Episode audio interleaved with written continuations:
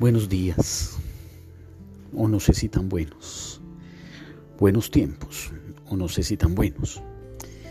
Toda esta situación, no solo del COVID, sino de eh, las revoluciones, las protestas, las manifestaciones, eh, me ha llevado a pensar mucho y a hacer una mirada retrospectiva, una mirada en mi espejo retrovisor hace 30 años o más y hacerme una pregunta o hacerles también una pregunta y es que tanto en algún momento de la vida han sido unos rebeldes con causa y unos rebeldes sin causa. Yo creería que tal vez todos vivimos esas fases de rebeldía con causa o de rebeldía sin causa. Pero entre 1985 y el 90 vivíamos una situación en la ciudad de violencia similar a la que estamos viviendo y no había COVID, pero había cultura de narcotráfico y una cultura terrorista muy tenaz. Recuerdo también allí que obviamente viviendo en un barrio tradicional, viviendo todavía en, casas de barrio con vecinos y amigos desde la infancia, con los que se jugó a la pelota, con los que se jugó escondidijo, rin rin corre corre que era tocar los timbres de las casas y correr. Bueno, se fue llegando a la adolescencia y en toda la comuna nororiental, en todo en Medellín, pero yo lo voy a hablar en la comuna nororiental que en ese tiempo se evidenció mucho más como, como después se evidenciaría en la, en la 13. Pero en la comuna nororiental se dio un fenómeno de sicariato muy tenaz. Eh, nuestra comuna estuvo en manos de 10 bandas grandísimas. Mi barrio estuvo en manos de tres por lo menos y de una muy fuerte que se decía llegaron a ser más de 400. Y bueno, en ese tiempo de adolescencia, eh, el socializar y el tener amigas eh, se volvió complejo en mucho sentido. En esa época de de rebeldía sin causa, para mí creería, eh, me tocó ser espectador de cómo muchos de mis amigos, no amigos, entre comillas, tal vez enemigos, porque tal vez ellos no eran mis enemigos, pero parece ser yo y, mi grupo de amigos y de primos terminamos siendo los enemigos de otros. Eh, nos tocó ser espectadores de cómo mucha gente caminó en la frontera de la oscuridad, en la frontera del caos, la crisis. Y, me tocó eh, vivir eh, la desgracia de la destrucción de tres, cuatro o cinco de mis, de mis amigas en ese momento. Eh, voy a nombrar las que recuerdo que tristemente perdieron la vida en medio de, de esa rebeldía sin causa que teníamos muchos. M. M era una mujer, una adolescente muy bella de unos ojos azules preciosos. Eh, y una noche entraron a su casa y mataron a su mamá mataron a ella y dejaron herida a nuestra otra amiga que también era de nombre Emi. Eh, también A. A terminó envuelta en una relación muy compleja con un piloto y en un fin de semana desaparecido. Eh, también D eh, fue víctima de esos recorridos que hacían algunos eh, sicarios que recogían los viernes y los sábados a las sardinas y las llevaban a unas casas donde eh, muy obligados se les, se les hacía consumir y luego ella perdió su virginidad en una, en una situación de estas. Eh, F, una niña muy linda, muy linda, modelo que en un fin de semana también en una finca de estas que Medellín tuvo en, en los altos del poblado en los altos de Envigado se hacían eh, fiestas exageradas. Ella murió en una circunstancia muy extraña allí y nunca se investigó.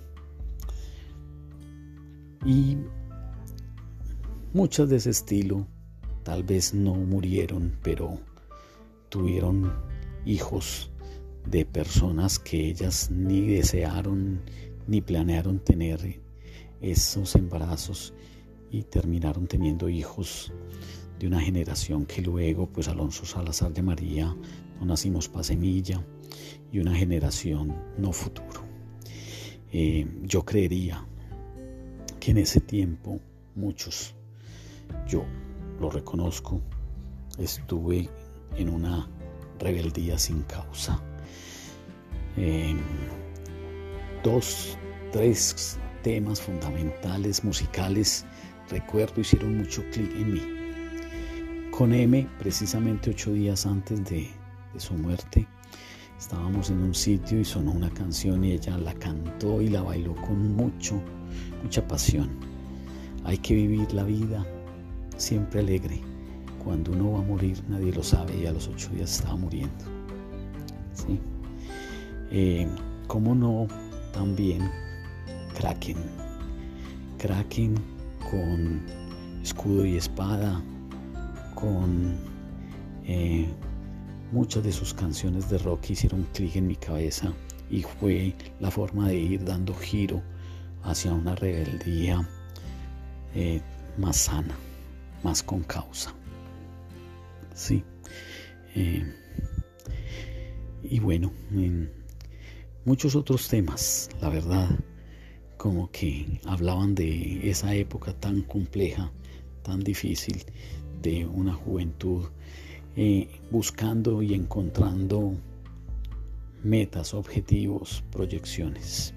Hoy estamos pues frente a una nueva juventud también con una brecha generacional. Yo creería que hoy la brecha generacional está igual o más o se está afianzando más por la forma en cómo estamos interpretando la situación y la forma en cómo estamos manipulando la situación desde las polaridades, tanto de derecha como de izquierda, pero estamos eh, en una guerra de almas, de almas juveniles, de almas eh, adultas. Y bueno, hay que tener mucho cuidado con eso.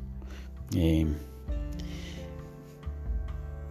los invito a que reflexionemos, a que recordemos nuestro momento de, de rebelde con causa, de rebelde sin causa, y que creamos eh, espacios de encuentro de rebeldes y también de no rebeldes. A mí me salvó también, eh, obviamente mi casa, mi mamá, mi papá, mis hermanos, pero mi papá y mi mamá sufrieron mucho con mi rebeldía sin causa. Eh, pero también la universidad, mis compañeros, mis compañeras, que también teníamos una rebeldía, pero esa estaba encausada y la psicología con su perspectiva social, con su perspectiva analítica, con su perspectiva educativa y formativa, me salvó. Eh, muchas gracias a todos los que en algo, directa o indirectamente, me invitaron a moverme y a encauzar mi rebeldía.